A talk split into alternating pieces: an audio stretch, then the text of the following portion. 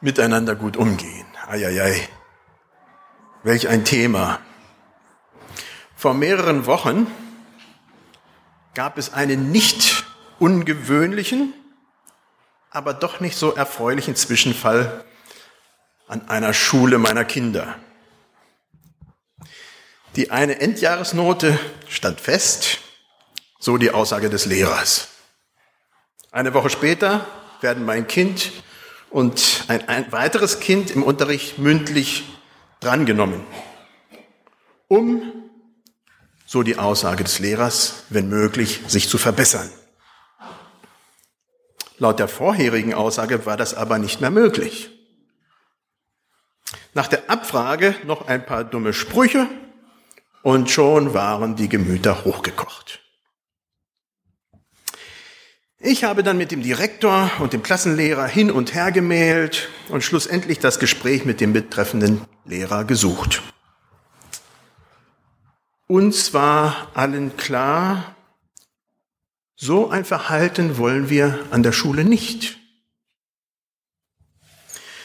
Wenn bei einer Aktion im Unterricht kein pädagogischer Wert ist, außer dass man die Schüler bloßstellt, dann ist das nicht tolerabel. Das habe ich dann bei dem Gespräch mit dem betreffenden Lehrer versucht zu vermitteln. Und zwar nicht mehr wegen meines Kindes, es wird diesen Lehrer sowieso nicht mehr haben, sondern wegen der vielen anderen Kinder, die ihn noch als Lehrer haben werden. Und das führt mich zu dem biblischen Text von heute, von Epheser 4, die Verse 25 bis 5, Vers 2. Da steht, und ich habe, ich glaube, ich meine die Hoffnung für alle genommen, weil es von den Aussagen ein bisschen leichter dann zu verstehen ist. Belügt einander also nicht länger, sondern sagt die Wahrheit. Wir sind doch als Christen die Glieder eines Leibes, der Gemeinde von Jesus. Wenn ihr zornig seid, dann ladet nicht Schuld auf euch, indem ihr unversöhnlich bleibt. Lasst die Sonne nicht untergehen, ohne dass ihr einander vergeben habt. Gebt dem Teufel keine Gelegenheiten, Unfrieden zu stiften. Wer bisher von Diebstahl lebte, der soll sich jetzt eine ehrliche Arbeit suchen, damit er auch noch Notleidenden helfen kann. Redet nicht schlecht voneinander, sondern habt ein gutes Wort für jeden, der es braucht. Was ihr sagt, soll hilfreich und ermutigend sein. Eine Wohltat für alle. Tut nichts, was den Heiligen Geist traurig macht. Als Gott ihn euch schenkte, hat er euch sein Siegel aufgedrückt. Er ist doch euer Bürger dafür, dass der Tag der Erlösung kommt. Mit Bitterkeit, Wutausbrüchen und Zorn sollt ihr nichts mehr zu tun haben. Schreit einander nicht an, redet nicht schlecht über andere und vermeidet jede Feindseligkeit. Seid vielmehr freundlich und barmherzig und vergebt einander, so wie Gott euch durch Jesus Christus vergeben hat.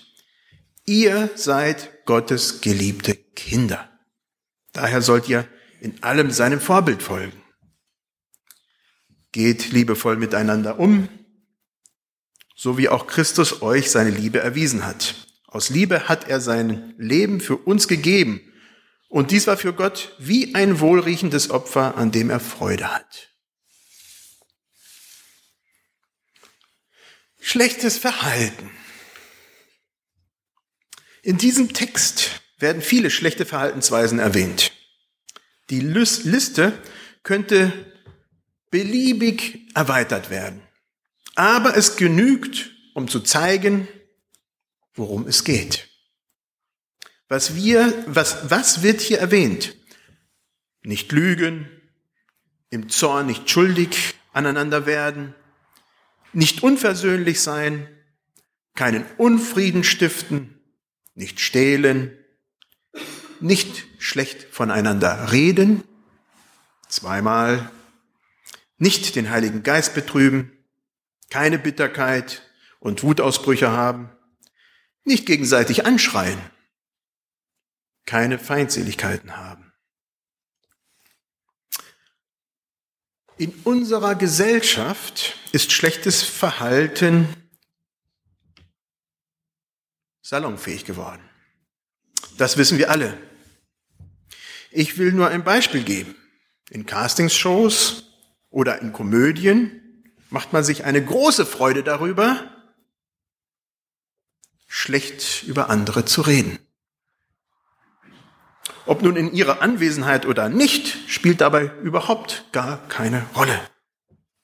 Wundern wir uns dann, wenn unsere junge Generation diese Spirale dann weiterdreht und im Bereich Internetmobbing sich austobt? Vor ein paar Monaten war ich beim Missionarischen Forum in Bielefeld und dort übernachtete ich bei Erwin Janssen und seiner Familie. Das ist nicht der, Erwin Janssen, den wir kennen, ist ein anderer. Und sie erzählten mir von ihrer Tochter und dem Cybermobbing ihrer Mitschüler bis hin zu Morddrohungen. Und das in einer christlichen Eliteschule. Die Schulleitung hat darauf überhaupt nicht reagiert. Schlechtes Verhalten, hat aber immer die Eigenschaft, sich zu vermehren, wenn es nicht gestoppt wird. Und zwar nicht nur beim Cybermobbing, Mobbing, sondern in allen Bereichen unseres Lebens. Wir alle kennen das aus unserem eigenen Leben. Ein gutes Wort, eine Wohltat für alle was setzt man dem entgegen? Man könnte, ich könnte jetzt nur die ganze Zeit über das Negative reden, aber das ist hier nicht der Punkt. Was ist der Ratschlag von Paulus?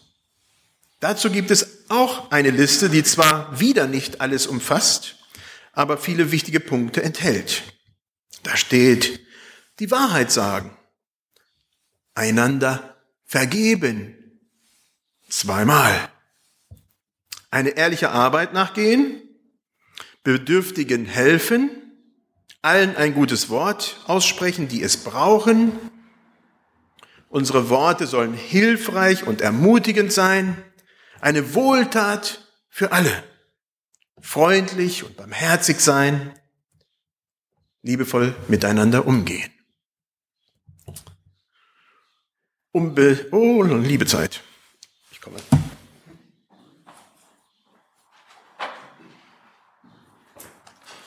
Ein kleines Detail hatte ich vergessen. Um Bedürftigen zu helfen, habe ich, das steht ja hier auch in der Liste, gleich ein Projekt für euch mitgebracht. Die meisten kennen es noch. Vor einem Jahr, kurz vor Erntedank, hat die Durlacher Tafel um eine Tüte Güte gebeten.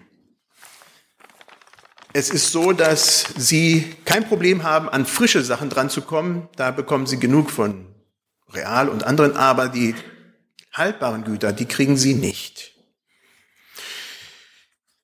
Nun gibt es wieder diese Tüte Güte, die gefüllt werden können. Hinten liegen sie aus, ihr könnt sie mitnehmen. Und natürlich dann zurück gefüllt hierher bringen und wir werden sie dann hier aufstellen und sehen, wie sie sich dann vermehren. Und damit bekommen dann tatsächlich bedürftige Menschen etwas, was sie so dringend brauchen. Schaffen wir es, bis Erntedank alle Tüten, die ich mitgebracht habe, zu füllen? Letztes Jahr waren wir bereits als besser als alle anderen Durlacher Gemeinden. Und das finde ich schon gut.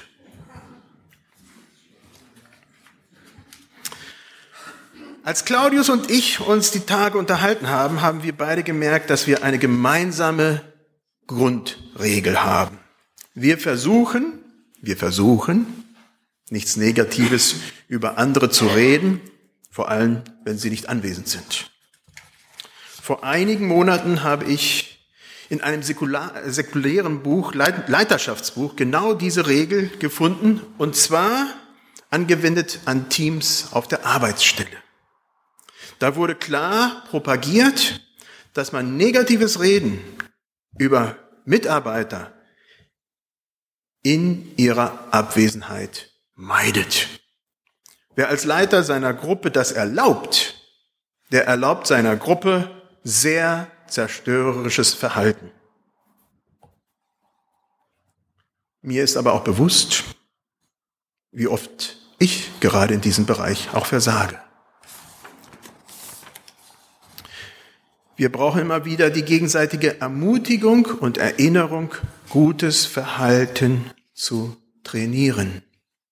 Es kommt nicht von selber. Wir brauchen eine Grundeinstellung der Vergebung, weil wir so oft versagen. Wenn wir selber schon so oft versagen, warum gestehen wir anderen Menschen nicht ein, ebenfalls versagen zu dürfen? Wie werden unsere Worte freundlich und ermutigend? Wie werden unsere Worte eine Wohltat für alle? Sind wir freundlich und barmherzig? Gehen wir liebevoll miteinander um? Mein größtes Vorbild in diesem Bereich war ein oder ist ein Missionarsehepaar aus Südafrika. Als sie noch Leiter eines Bibelseminars in Mosambik waren, konnte ich beobachten, wie sie Probleme ansprachen und lösten und doch dabei hilfreich und ermutigend blieben. Das hat imponiert.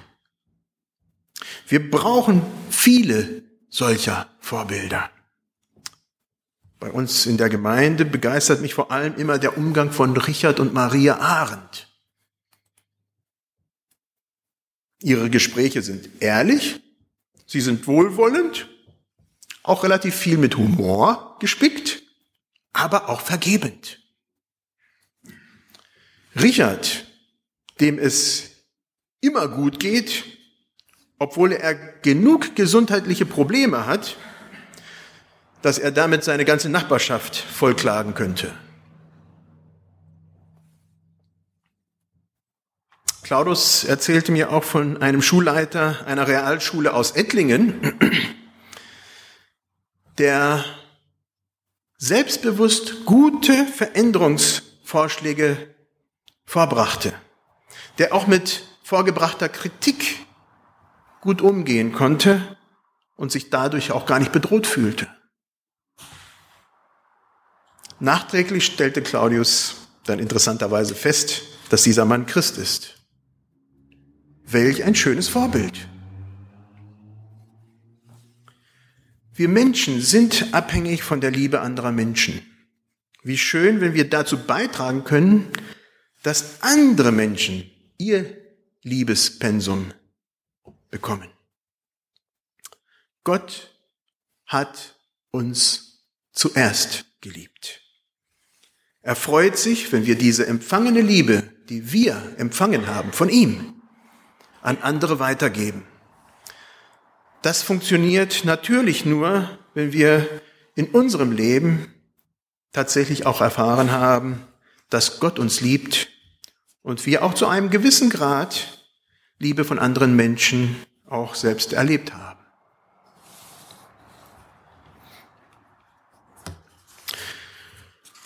Schlechtes Verhalten, über andere lästern, rührt oftmals aus der eigenen Unsicherheit. Man fühlt sich selbst nicht geliebt und lässt diesen Mangel halt eben an andere aus. In Epheser 5, Vers 1 und 2, die letzten Verse, die wir gelesen hatten, steht, ihr seid Gottes geliebte Kinder. Daher sollt ihr in, ups, Entschuldigung, ach, Dankeschön. äh, daher sollt ihr in allem seinem Vorbild folgen. Geht liebevoll miteinander um, so wie auch Christus euch seine Liebe erwiesen hat. Aus Liebe hat er sein Leben für uns gegeben und dies war für Gott wie ein wohlriechendes Opfer, an dem er Freude hat. Gott soll uns als Vorbild dienen. Und zwar anhand der Liebe, die wir durch Christus persönlich dann erfahren haben. Für mich ist das am erfahrbarsten durch die Liebe, die ich in der eigenen Familie als Kind erlebt habe. Zum einen war unsere Familie ein sicherer Hort. Das ist nicht selbstverständlich. Das ist aber für Kinder extrem zentral. Zum anderen haben wir viele tolle Sachen als Familie gemacht. Wir haben auch, wenn wir wirklich nicht viel Geld hatten, tolle Zelturlaube gemacht oder günstige Ferienwohnungen gemietet. Wir durften immer Freunde mit in den Urlaub nehmen. Meine Bedürfnisse waren damit schon echt wahrgenommen. Auch war ich als Kind nicht immer nur lieb, ich war eher wild und habe viel Unsinn gemacht. Jetzt muss mal meine Tochter ein bisschen weghören. Trotzdem habe ich, äh, haben meine Eltern mich immer verteidigt und beschützt. Ich kann mich zum Beispiel noch erinnern, wie ich einmal im Gottesdienst aus Protest, ich saß in der ersten Reihe, siebenmal rausgegangen bin zum Klo und wieder zurück. Weil in diesem konservativen Gottesdienst, wo ich mit musste, in Espelkamp, mir das ordentlich gestunken hat. Meine Mutter hat mich damals vehement vor dem Ärger mit dem damaligen Diakon der Gemeinde geschützt. Gott, er ist es, der uns als seine Kinder liebt und schützt. Er breitet seinen Schutz wie eine Henne über ihre Küken aus, obwohl wir es nicht verdient haben und wir immer wieder versagen.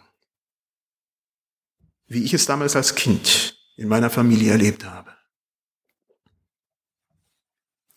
Schaffen wir es, diese Liebe und diesen Schutz, den wir selbst erlebt haben, auf andere auszuweiten? Das ist die Herausforderung für uns. Schaffen wir es für unsere Kinder in der Gemeinde und auch für alle Besucher, diese sichere Atmosphäre zu erstellen, die sie brauchen, um zu gedeihen? Schaffen wir es, dieses gute und sichere Fundament eines liebenvollen Umgangs miteinander sogar auf Leute außerhalb unserer Gemeinde auszuweiten? Aus eigener Kraft werden wir so etwas nie schaffen. Aber wenn wir uns von Gott geliebt wissen, wenn wir die Zuversicht haben, dass der Heilige Geist mit uns ist, dann können wir Schritte in die richtige Richtung wagen. Aus dieser Gewissheit und Sicherheit können wir tatsächlich immer und immer wieder Liebe in vielfältiger Weise an andere üben. Wir können nicht versagen. Gott fängt uns immer wieder auf. In der Hoffnung, dass wir dann den nächsten Schritt wieder mit ihm gehen. Und es anderen Menschen zeigen, dass wir diesen Schritt aus Gottes Kraft gehen. Und es ist ein Schritt des liebevollen Miteinanders, welches Gott verherrlicht andere Menschen gut tut. Möge uns Gott dazu seine Kraft geben. Soweit möglich stehen wir auf zum Gebet.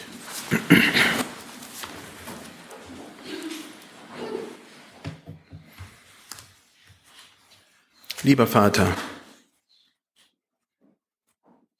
wir danken dir dafür, dass du uns so sehr geliebt hast und es immer noch tust.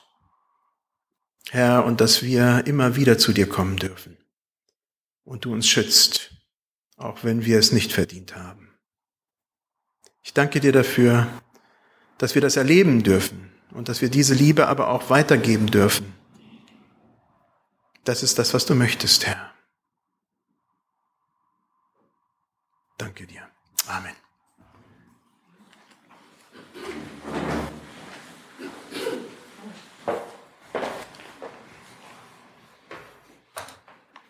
Vielen Dank, Edwin. Nach dem nächsten